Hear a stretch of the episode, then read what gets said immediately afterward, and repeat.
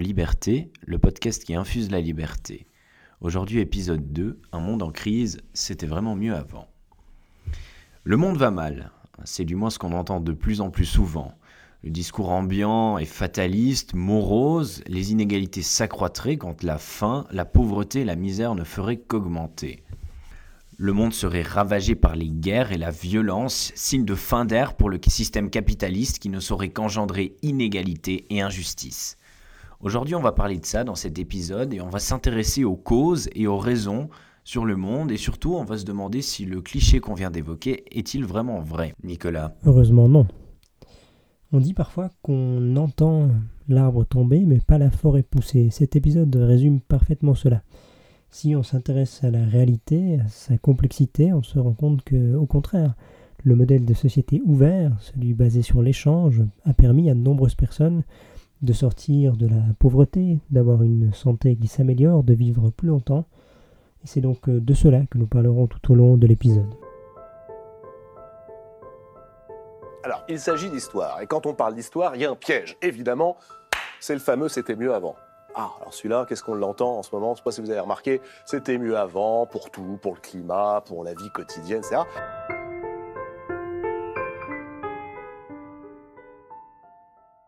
Alors pour commencer, on va aborder deux grands clichés sur la modernité. Le premier, ce serait que le, que le système capitaliste produirait beaucoup de pauvreté, pauvreté qui ne ferait que s'accroître. Et le deuxième, c'est que les inégalités résultant de ce système seraient quelque chose de forcément négatif et dommageable pour la société en général.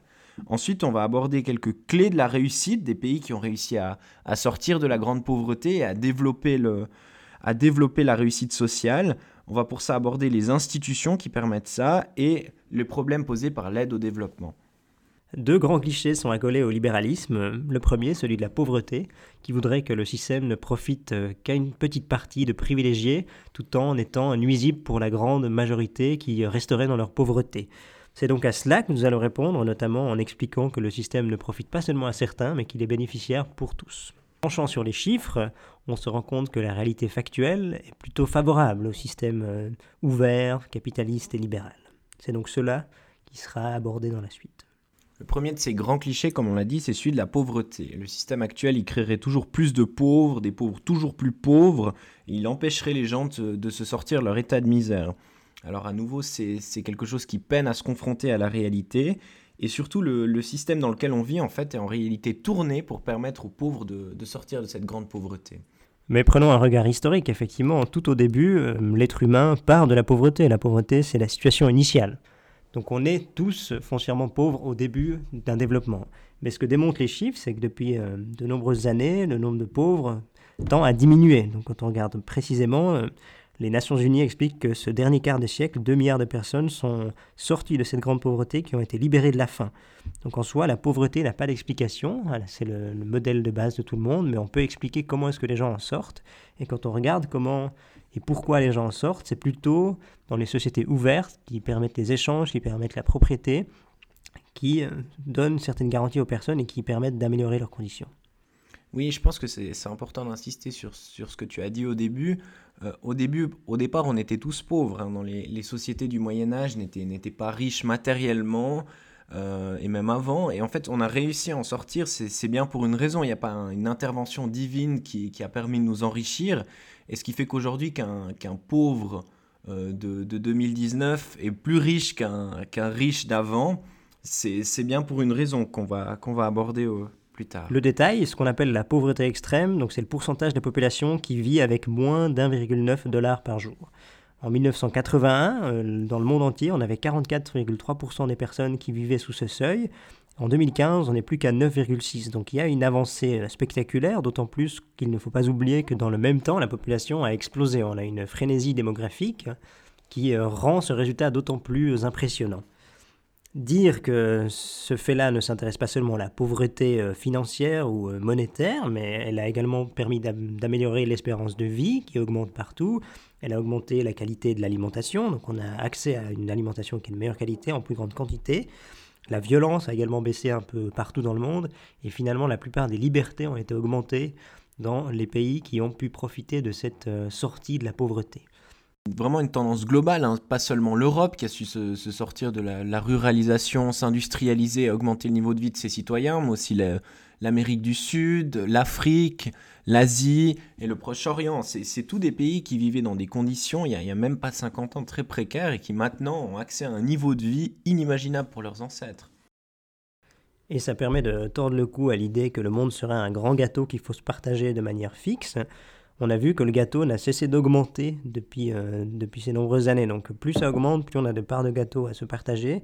Et dans ce modèle de société ouverte et capitaliste, chacun peut prendre sa part et chacun peut euh, se mettre en position d'avoir une plus grande part du gâteau. Et c'est pas parce qu'un pays sort de la pauvreté qu'un autre doit y rentrer. Donc on a pu voir factuellement, quand on regarde les chiffres, que la pauvreté baisse. Donc euh, ça veut dire que ce modèle-là... Oui, on a vraiment le, capitalisme comme un système de création de richesse et non pas comme un système de distribution de richesse. Il permet en fait pour chacun d'accéder à la, à la richesse individuelle et ce qui lui permet au final d'améliorer son niveau de vie. C'est freiné dans certaines parties du monde, notamment par des modèles de société plus fermés, des modèles de société protectionnistes, socialistes, qui refusaient l'ouverture, qui refusaient cette possibilité d'échanger avec les autres pays. Donc peu à peu, ces barrières se sont effondrées, que ce soit avec la chute du mur, avec la défaite intellectuelle du collectivisme, et depuis lors, on voit des progrès constants dans la plupart des parties du monde. Et à nouveau, on voit que les, que les pays qui se ferment, qui, qui adoptent une, une économie dirigiste, sont les pays dans lesquels la pauvreté augmente. En 2019, on a le, parfait contre-exemple sous les yeux, un des pays les plus riches du monde au niveau pétrolier, et pourtant un des pays qui, qui s'appauvrit le plus, c'est le Venezuela. levels of income are better off than they were in 1979. But what the honourable member is saying is that he would rather the poor were poorer, provided the rich were less rich. That way you will never create the wealth for better social services. Alors le deuxième gros cliché qui est souvent cité, c'est celui des inégalités. Inégalités de revenus, inégalités entre les riches et les pauvres, inégalités entre le nord et le sud. C'est le grand thème des opposants à la, à la mondialisation, à la libéralisation de l'économie. Rappelons peut-être quelques bases tout au départ. L'inégalité en soi n'est pas un problème. On est tous différents, ces différences existent et existeront. L'égalité doit être face à la loi et non par la loi. C'est la grande différence entre ceux qui sont pour une société ouverte qui permet aux individus de, s'exprimer euh, et au contraire les gens qui sont plutôt pour l'égalité par la loi, qui pensent que c'est la finalité qui compte et pas le début, qu'on ne soit pas tous euh, sur la même ligne de départ. Euh, dire encore que l'argent peut être un incitatif à mieux et plus travailler pour certains, tandis que pour d'autres, euh, l'incitatif n'est pas premièrement financier, mais il se base sur d'autres critères comme la qualité de vie. Donc on peut accepter de gagner moins en ayant une qualité de vie beaucoup plus élevée, en ayant un temps de travail moins grand et en choisissant peut-être un lieu géographique qui correspond mieux à nos envies que d'autres. Donc dire que l'inégalité en soi est un problème, ce n'est pas forcément juste, mais on peut s'attaquer à certaines inégalités. Donc on fera une différence entre les inégalités L'inégalité, quand elle résulte d'une société qui est la même pour tous, avec les mêmes règles pour tous, n'est en soi pas dommageable. Elle est problématique quand elle est imposée par la loi, donc quand une minorité peut, en se, copinant avec les gens qui font les lois, peut s'arroger des privilèges. Donc là, ça devient problématique et ça crée des inégalités contre lesquelles on doit lutter. On retrouve le, thème dont on parlait euh, dans le, dernier épisode, c'est vraiment que nous, on vise une, égalité de départ. Tout le monde est égal devant la loi, tous les individus sont égaux, et on veut éviter la création de, ce dont on parlait, c'est ce marché politique en fait où, où chaque minorité, chaque groupe d'intérêt tente de s'arroger la loi pour modifier en fait ses conditions de départ. Et c'est contre cette inégalité que nous nous battons. Et l'égalité, pour le donner de manière un peu plus, euh, plus évidente pour les personnes, c'est le droit d'accéder à un marché, donc a pas une interdiction pour un nouvel acteur de rentrer par exemple sur le marché des avocats ou sur le marché euh, pour construire une maison, qu'il n'y pas des grandes impossibilités pour toute personne qui pense pouvoir mieux offrir un service de pouvoir le faire. Donc c'est notamment ce qu'on impose aux pays émergents quand on dit qu'on n'a pas le droit d'importer certains produits parce qu'ils viennent d'autres pays. Donc si on discrimine les pays émergents, on ne leur permettra pas de sortir de leur situation. Euh, donc l'important dans une société, c'est que chacun ait la possibilité d'accéder au capital, que ce soit financier ou même euh, humain, donc de pouvoir se former. L'exemple euh, le plus parlant peut-être, qui permettra à chacun de, voir un peu plus clairement ce que nous défendons et ce que nous ne défendons pas, On peut prendre la liste des plus grandes fortunes de différents pays. Aux États-Unis, on voit que les grandes fortunes sont des gens qui ont émergé récemment, qui ont créé leur entreprise, qui ont complètement bouleversé le monde, leur marché, mais le monde en entier, qui ont changé les manières de consommer, les manières de vivre, et qui ont apporté un bienfait à une grande, grande partie de la population. Donc c'est, euh, je crois, tout à fait juste que ces personnes-là aient gagné beaucoup d'argent avec ça et qu'ils le redistribuent ensuite via leur fondation, etc. Mais c'est plus problématique quand on regarde, par exemple, le, classement en France qui regroupe euh, donc les plus grandes entreprises françaises sont des entreprises qui sont là depuis très longtemps, qui sont basées sur des avantages par la loi, qui sont dans une position monopolistique, qui répondent plus vraiment ou plus avec satisfaction aux demandes des clients, ou alors qu'ils le font à des prix beaucoup plus élevés. Donc il n'y a pas en soi, euh, on ne défend pas tout le capitalisme, on défend une certaine vision du capitalisme, donc euh, ceux qui respectent les règles. Ce qui est marrant avec ce marché français très, très verrouillé, très sclérosé par des, par des vieilles fortunes, c'est que un des derniers qui est venu vraiment bouleverser ça, c'est Xavier Niel, celui qui a créé euh, Free et qui a permis en fait de, complètement faire baisser les prix de la téléphonie mobile en France. Xavier, Niel, c'est quelqu'un qui a eu le courage d'attaquer en fait les institutions, de proposer un autre fonctionnement au système et qui a agi en fait vraiment en vrai libéral capitaliste et qui a permis de proposer finalement aux gens, aux autres acteurs du marché, une offre beaucoup plus intéressante. On peut citer l'exemple précis d'Amazon qui a démocratisé l'accès aux livres. On a maintenant la plus grande bibliothèque du monde qui est accessible rapidement avec des délais de livraison qui sont quasiment abattables. On a Facebook qui permet à chacun de discuter avec les personnes à l'autre bout du monde, alors qu'à l'époque c'était euh, exorbitant d'envoyer ne serait-ce qu'une lettre, on devait attendre, on n'était pas sûr que ça arrive, on n'avait pas forcément accès à des personnes d'autres pays, alors qu'aujourd'hui toutes les possibilités sont ouvertes et à des prix qui euh, soit défient la concurrence ou soit sont euh, relativement abordables pour la plupart des personnes. La concurrence, elle permet vraiment aussi de, réduire non pas seulement les inégalités économiques, mais aussi les inégalités sociales. Et on voit à quel point ces, nouvelles entreprises permettent aux gens d'exploiter euh, leur force de travail. Enfin, on critique beaucoup Uber, mais, mais d'un autre côté, vous avez un permis de conduire une voiture, vous pouvez directement conduire et gagner de l'argent euh, sans passer par une formation interminable de chauffeur ou devoir vous, vous, vous mêler avec une espèce de casse de, privilégiés que sont les chauffeurs de taxi.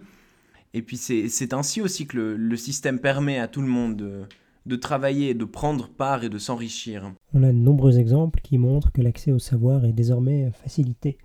Internet permet un partage euh, sans égal, que ce soit sous forme de cours en ligne, d'accès plus rapide aux livres, ou encore simplement à la possibilité d'échanger avec autrui partout dans le monde de manière simplifiée.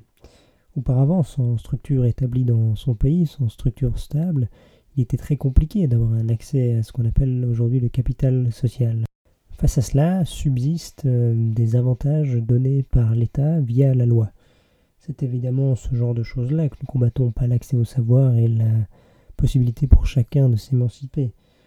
Il est donc important en tant que libéral de se battre contre ce qu'on appelle le capitalisme de connivence, ce qui permet, grâce à l'apport de la loi, d'avoir un avantage, un privilège face à d'autres.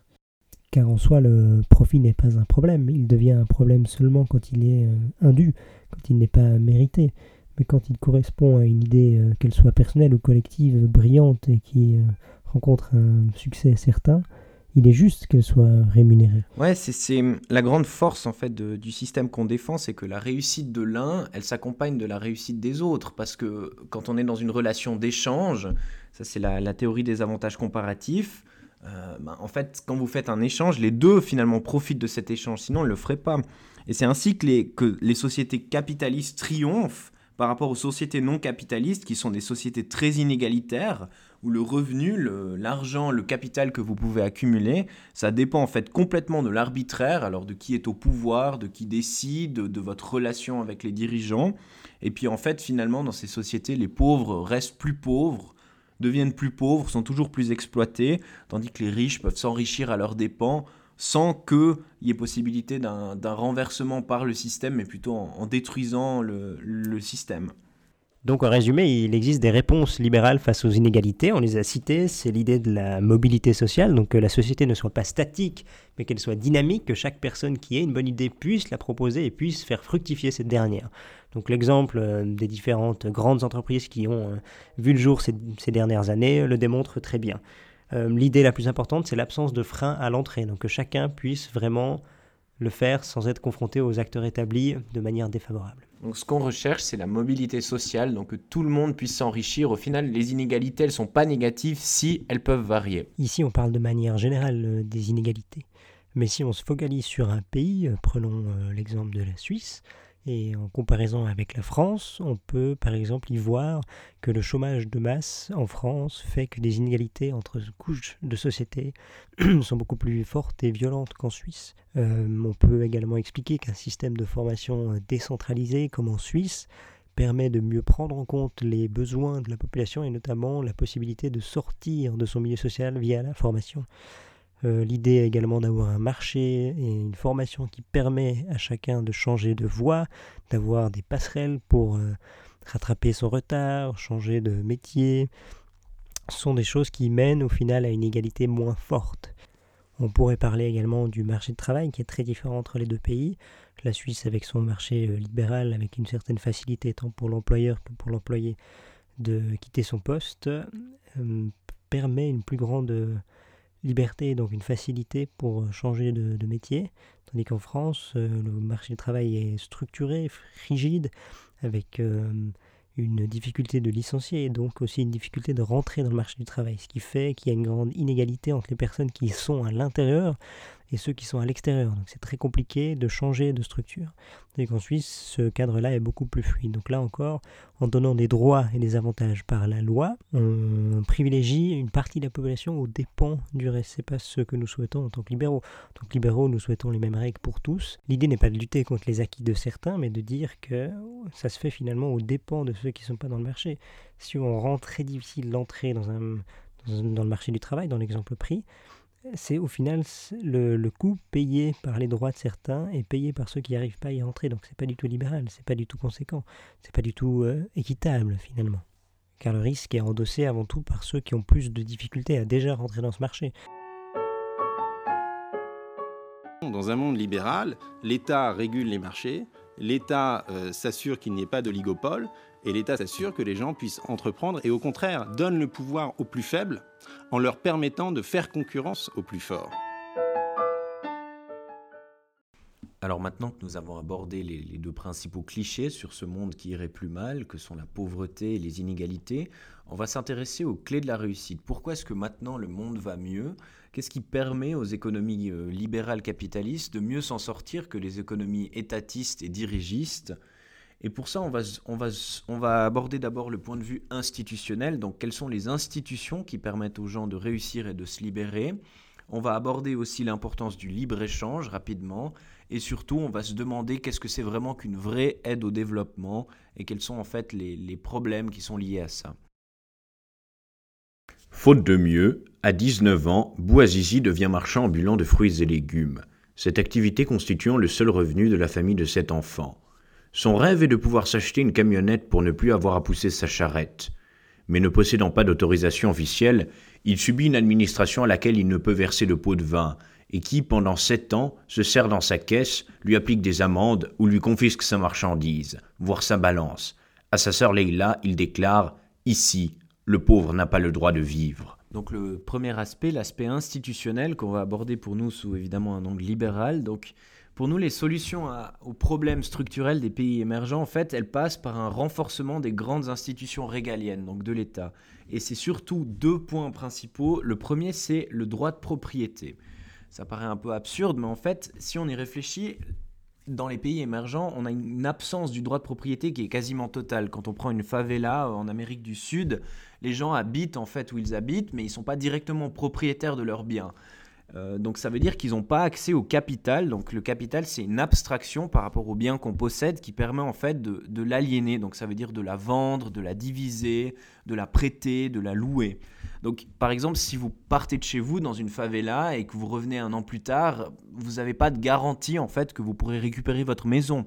Alors que si vous avez un système étatique qui protège la propriété, on appelle ça un, un cadastre ou un, ou un registre foncier, vous pouvez en fait utiliser les moyens de l'État pour défendre votre droit de propriété. Et ça, ça vous donne déjà accès à ce capital que il y a un grand économiste qui parle de ça qui s'appelle Hernando de Soto, il dit que c'est du capital mort en fait parce que vous pouvez pas l'utiliser directement. Vous pouvez pas directement vendre votre maison parce que vous n'avez pas vraiment de garantie que c'est votre propre maison. Et l'impossibilité d'utiliser ce capital, en fait, elle empêche aussi d'entrer sur le marché et de participer aux échanges économiques avec le reste de la population. Donc c'est le deuxième point de l'action étatique, c'est qu'elle doit permettre en fait la simplification et la facilisation des entrées sur le marché. Donc elle doit protéger son marché libéral, c'est-à-dire qu'elle doit garantir qu'il y ait les mêmes règles qui soient valables pour tout le monde. Donc c'est euh, un des grands points libéraux, c'est la légalité de tous devant la loi elle doit, euh, doit pas permettre qu'il y, ait des spoliations de l'arbitraire, comme dans l'exemple qu'on a entendu de Mohamed Bouazizi, qui est significatif en fait de, ce qui se passe dans les pays émergents, où les, petits fonctionnaires locaux ont tout pouvoir pour, euh, administrer euh, complètement arbitrairement leur marché. Et puis surtout, elle doit, elle doit permettre en fait aux, entrepreneurs d'émerger. Donc on voit à quel point les deux thèmes sont liés. Par exemple, un grand point c'est le, le droit des sûretés. Donc une sûreté, c'est quelque chose, typiquement euh, une maison ou une, chose que vous avez qui permet de garantir une créance. Donc typiquement, si vous voulez emprunter de l'argent, vous pouvez mettre votre, votre, maison en gage et dire si j'arrive pas à rembourser ma dette, je pourrais vendre votre, ma maison. Mais vous ne pouvez pas faire ça si vous n'êtes pas directement propriétaire de votre maison. Donc on voit à quel point en fait les gens ne peuvent pas emprunter l'argent pour démarrer un commerce qui pourrait être tout à fait profitable parce qu'ils ne disposent pas des outils capitalistes de base pour pouvoir démarrer. Et ces outils ici, c'est vraiment la, base sur laquelle on peut construire un système valable qui va permettre aux gens de s'enrichir. Et, et, là, on ne parle pas d'une petite caste, on parle de tout le monde qui auraient accès à ce marché. En résumé, lutte contre la corruption et puis les, difficultés administratives, et puis surtout garantie des, droits individuels et de la propriété individuelle pour permettre le, développement personnel et économique. Défavorisé, vous avez quand même tiré un milliard de personnes de la pauvreté dans les 15 dernières années par euh, l'ouverture des frontières, par la microfinance, etc. On diabolise bien souvent le libre-échange, on dit de lui qu'il impose la loi du plus fort aux autres et qu'il ne sert donc que les intérêts de certains. Pourtant, de l'autre côté, de Joseph Dice à Angus Deaton, c'est la solution qui est proposée par la plupart des économistes. Alors qu'en est-il réellement? Est-ce que le libre-échange n'est qu'une doctrine imposée par certains ou est-ce qu'elle sert réellement également les plus pauvres sur la Terre qui peuvent, grâce à cet outil, s'en sortir, progresser et euh, s'améliorer, améliorer leurs conditions euh, financière, économique, mais également sur le plan de la santé. Donc il est question de libre-échange. Ce qui vient évidemment à l'esprit, c'est la mondialisation tantoni, c'est le, global, la globalisation, c'est le, les échanges internationaux. Hein. Mais ce qu'il faut retenir et ce, qui, ce, que ça reste avant tout, c'est que le libre-échange, c'est la possibilité pour les citoyens du monde entier d'échanger entre eux sans barrière, sans limitation et comme ils le veulent. Un premier bilan, c'est que plus on commerce avec les autres, plus on commerce avec le reste du monde, moins on est dépendant de son État. Donc moins on accepte l'interférence du politique dans sa propre vie, moins on tolère les barrières des autres et la condition qui est la nôtre actuellement. Donc on voudra progresser parce qu'on verra l'exemple des autres qui ont pu progresser grâce au libre-échange, donc qui de manière assez simple, comme l'expliquait Pierre avant, consiste à pouvoir faire des choses avec son voisin, avec son prochain, sans que quelqu'un décide de manière centralisée et paternaliste qu'on n'a pas le droit de le faire parce que ce serait négatif pour l'un ou pour l'autre. Donc, euh, selon Angus Deaton, c'est la solution la plus durable pour lutter contre la pauvreté. C'est la croissance. Et donc, la croissance passe par le libre-échange et ce n'est pas les aides directes au pays. Car les restrictions commerciales pratiquées par les pays riches nuisent souvent aux agriculteurs des pays les plus pauvres. Et contrairement à ce qu'on peut imaginer aujourd'hui dans nos pays développés, où l'agriculture représente un très petit pourcentage du PIB, l'agriculture représente encore énormément d'emplois dans les pays en développement. Prenons l'exemple en Afrique, dans certains pays, c'est jusqu'à trois quarts des emplois. Et donc quand on empêche euh, les milieux agricoles d'exporter dans nos pays, notamment parce qu'on veut protéger nos propres agriculteurs contre une concurrence qui ferait baisser leurs revenus, donc on protège certaines personnes et on nuit aux autres personnes en Afrique qui souhaiteraient se développer et sortir de leurs conditions. Et donc, de notre côté, on soutient et on subventionne à coût de milliards par année certains agriculteurs, tout en nuisant aux personnes qui aimeraient sortir de leurs conditions en Afrique. Donc, il y a une sorte d'incohérence dans la protection. En ouvrant les frontières, on force également les gouvernements en place à renoncer à certains avantages qui leur permettent de vendre plus cher que nécessaire certains services, et on les laisse dans une position de force face à des citoyens qui sont désarmés car le temps c'est de l'argent et quand on n'a pas le temps, on est dépendant et on est obligé d'accepter les règles du jeu. Donc plus on ouvre le commerce, plus on donne du poids et plus on donne une force aux différentes populations qui ne cherchent que cela. Il faut prendre des exemples précis, prenons celui de l'iPhone. Aujourd'hui, quand on développe ce produit-là, on a besoin de différents pays. Donc il y a un savoir-faire partout dans le monde, qui est exprimée par une mondialisation qui fait qu'on assemble des produits qui viennent d'un peu partout dans le monde. Donc le, savoir-faire, la valeur ajoutée est dispatché. On n'est plus dépendant d'un seul pays, mais on a un intérêt commun à éviter euh, les guerres, les conflits, et à la fin, chacun y gagne quelque chose. Donc pour arriver à notre fin, on a besoin des autres. Je pense que c'est relativement euh, positif pour un monde qui se veut euh, ouvert et qui veut faire progresser les personnes, qu'on soit appelé à collaborer plutôt qu'à nous affronter. Certainly, I'm not saying that all aid projects do harm. Um, and I think some of them do a certain amount of good. Some of them may do a lot of good. But others don't work on their own terms. And there's always the question of unintended consequences. Le dernier point qu'on va aborder, c'est celui de l'aide au développement. Alors, L'aide au développement, c'est un sujet qui est très complexe, qui est très controversé. Il y a énormément de points de vue, il y a énormément de façons différentes d'aborder la question. C'est pour ça que nous, on va, on va pas le, prendre d'un point de vue purement éthique, mais plutôt d'un point de vue libéral et du développement économique. Donc il faut bien garder ça à l'esprit euh, maintenant qu'on va aborder cette partie. Donc l'idée n'est pas de dire que les personnes qui défendent aujourd'hui l'aide au développement sont dans l'erreur et qui sont mal intentionnées. C'est plutôt de dire d'après ce que démontrent certaines personnes, donc notamment le prix Nobel d'économie Angus Deaton, le système actuel ne marche pas. Car on part du principe que le seul problème de ces pays émergents, ou de ces personnes encore la pauvreté aujourd'hui, que le seul qu'il faut pour y remédier, simplement transférer de la richesse dans ces pays-là. Or, évidemment, le problème est à peine plus complexe. Euh, l'aide, comme elle est imaginée actuellement, est vue comme une aide simplement hydraulique. On inonde les pays d'argent comme on inonderait ces pays d'eau. Or, ce qu'il faut faire, c'est mettre en place des institutions qui permettent justement à ces pays de, sortir de cet état de manière durable. Il y a un problème dans l'approche de l'aide actuelle. On parle de l'illusion de l'aide. Vu qu'on part du principe que l'aide est bien en soi, il en faut plus. Les euh, différents citoyens des pays euh, riches veulent absolument aider ces pays pauvres. Et ça part d'une bonne intention. L'idée que ces pays méritent quelque chose et ont besoin de notre aide pour s'en sortir. Or, les incitatifs sont négatifs des deux côtés. Non seulement les pays riches veulent donner plus d'argent pour des raisons morales, et les pays qui reçoivent cet argent en veulent également plus parce que les gouvernements en place, en recevant de l'argent extérieur sous forme d'aide, n'ont pas besoin de prélever un impôt. Et quand on prélève un impôt, la population demande quelque chose en contrepartie. Et pour lever un impôt, il faut mettre en place des institutions qui ne sont pas garanties par les pays actuellement. Et c'est toujours plus simple de compter sur une aide qui vient de l'extérieur sans condition absolue, plutôt que de devoir le lever soi-même via l'impôt.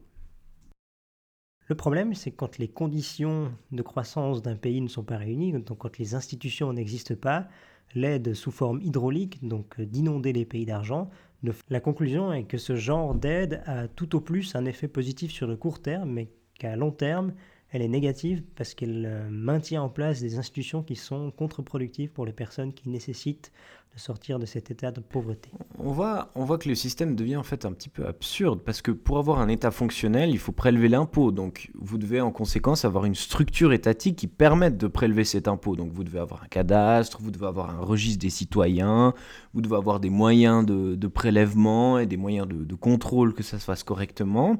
Et puis l'aide au développement, alors sous forme de, paiement hydraulique, comme dit Nicolas, bah, ça empêche ça, parce que au final, les citoyens d'un côté, ils sont pas prêts intellectuellement à payer, vu qu'ils n'ont jamais eu besoin de payer, et puis administrativement non plus, parce que les, structures qui permettraient de prélever cet impôt ne sont pas là. Donc en fait, les budgets de l'État surfinancés empêchent la création d'un lien euh, entre le gouvernant et le gouverné. Donc ce lien ici, c'est l'impôt. Donc, et ce lien, une de ses conséquences de ce lien, c'est que ça oblige à un certain résultat. Quand vous payez un impôt, vous attendez par exemple à ce que l'ordre public règne dans les rues. Donc on voit à quel point bah, le, paiement direct euh, des puissances du Nord vers les puissances du Sud perturbe le fonctionnement et la, construction normale d'une société. Selon Angus Deaton, euh, de plus, cette aide n'est pas la meilleure manière d'aider ces personnes qui sont encore dans la pauvreté. Pour lui, la croissance économique est plus efficace que cette dernière. Il demande, de manière générale, que les gouvernements des pays avancés et les organisations internationales cessent les aides traditionnelles et toute la bonne conscience qui va avec. Parce que, comme vous le savez, quand on a des débats, que ce soit en Suisse ou dans les pays environnants, quand on parle d'aide au développement, il y a une volonté morale très forte d'en faire plus. Parce que souvent, on confond l'intention qui est bonne avec la réalité sur le terrain qui peut être contre-productive pour ces personnes-là. Il suggère à ces gouvernements qui se battent pour donner de l'argent à ces pays euh, en développement des choses beaucoup plus délicates, politiquement plus compliquées à porter. Il parle par exemple de la fin de la vente d'armes pour éviter euh, des prises euh, de pouvoir par des juntes militaires ou par des euh, fractions armées dans ces pays-là. Il demande également l'ouverture des commerces, enfin ouverture au commerce dans des domaines aussi sensibles que l'agriculture. on sait par exemple qu'en Suisse, le lobby agricole est extrêmement fort et qu'il a toujours son mot à dire quand on fait des accords de libre-échange. Donc dans le futur, il s'agirait peut-être de moins prendre en compte les intérêts de nos paysans et de prendre plutôt en compte les intérêts des consommateurs, que ce soit de notre pays qui pourraient profiter de, produits qui sont moins chers, mais également prendre en compte que d'autres personnes sur Terre souhaitent se développer et que par le commerce, ces dernières pourraient se voir euh, trouver dans une situation plus, euh, plus favorable. Il y a donc euh, différentes solutions pour lutter contre l'état actuel. Il parle également de développer des médicaments pour traiter les maladies des pauvres et plus généralement il souhaite qu'on mette un terme à la complaisance générale à l'égard des régimes kleptomanes. Comme on l'a vu avant, certains pays euh, peuvent rester en place grâce à l'aide des pays euh, développés qui, sous un couvert moral, veulent aider les pauvres. Mais en souhaitant les aider, on les assigne bien souvent à résidence. Donc on les force à rester dans cette condition bien trop longtemps. Une autre euh, chose qu'Angus Deaton dénonce, c'est que l'aide au développement n'est pas forcément allouée de manière efficace. Euh, l'aide n'est pas versée aux pays où il y a le plus de pauvres. La Chine et l'Inde regroupent par exemple la moitié des pauvres du monde. Mais seulement 2,6% de l'aide totale leur a été versée en 2008, par exemple. Donc c'est de nouveau une volonté politique. La volonté politique, c'est d'aider le plus de pays au monde. Donc l'objectif politique, c'est d'aider la plupart des gens qui sont dans la pauvreté plutôt que de la cibler sur les personnes qui en ont réellement besoin. Donc on voit que l'aide au développement ne lutte pas réellement contre la pauvreté, mais qu'elle est avant tout un instrument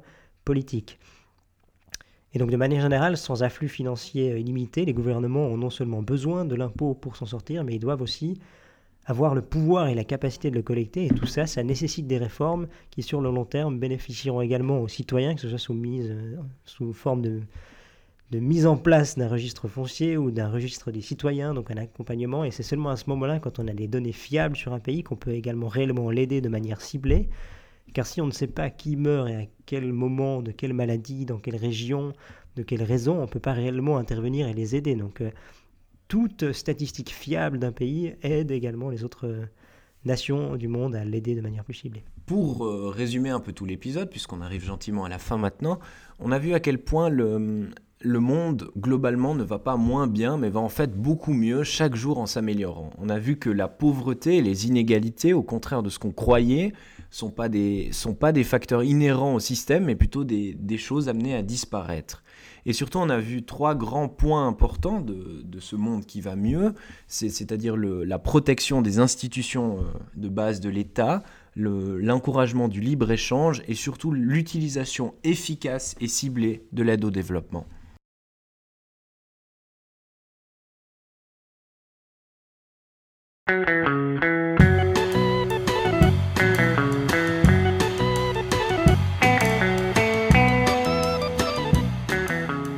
Est tellement important que c'est un concept en soi. À la question qu'on pose souvent, quel livre amènerez-vous sur une, île déserte mm. Mais une bibliothèque, pas un livre. Faut-il ne pas aimer les livres pour dire ça, c'est mon livre de chemin? Tu en as qu'un? Mon Dieu, quelle pauvreté.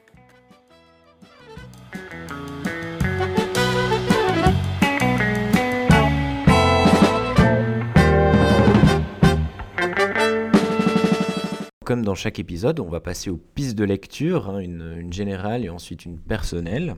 Le livre que nous recommandons euh, de manière générale cette fois-ci, c'est le livre de Johann Norberg, Non, ce n'était pas mieux avant.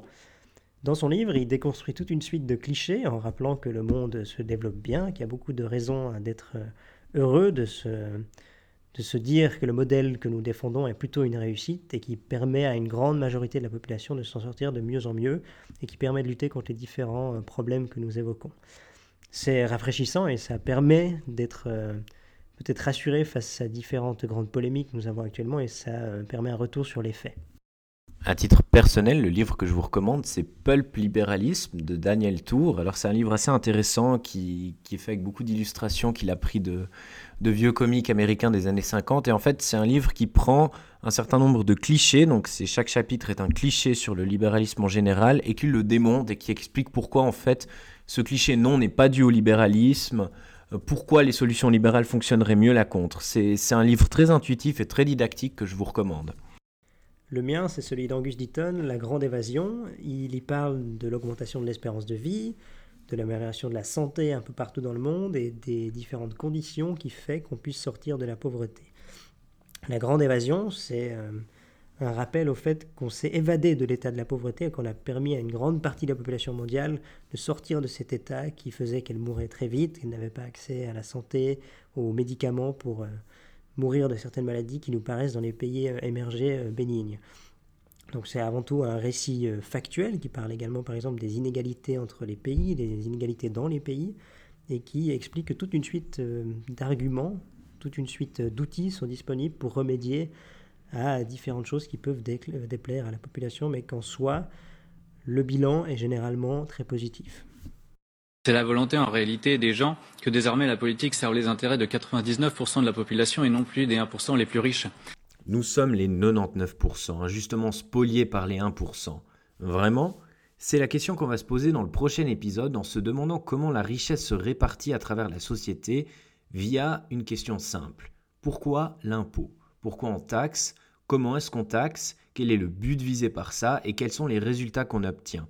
Le prochain épisode portera donc sur la philosophie de l'impôt. Merci de nous avoir écoutés. C'était Pierre et Nicolas et une bonne journée.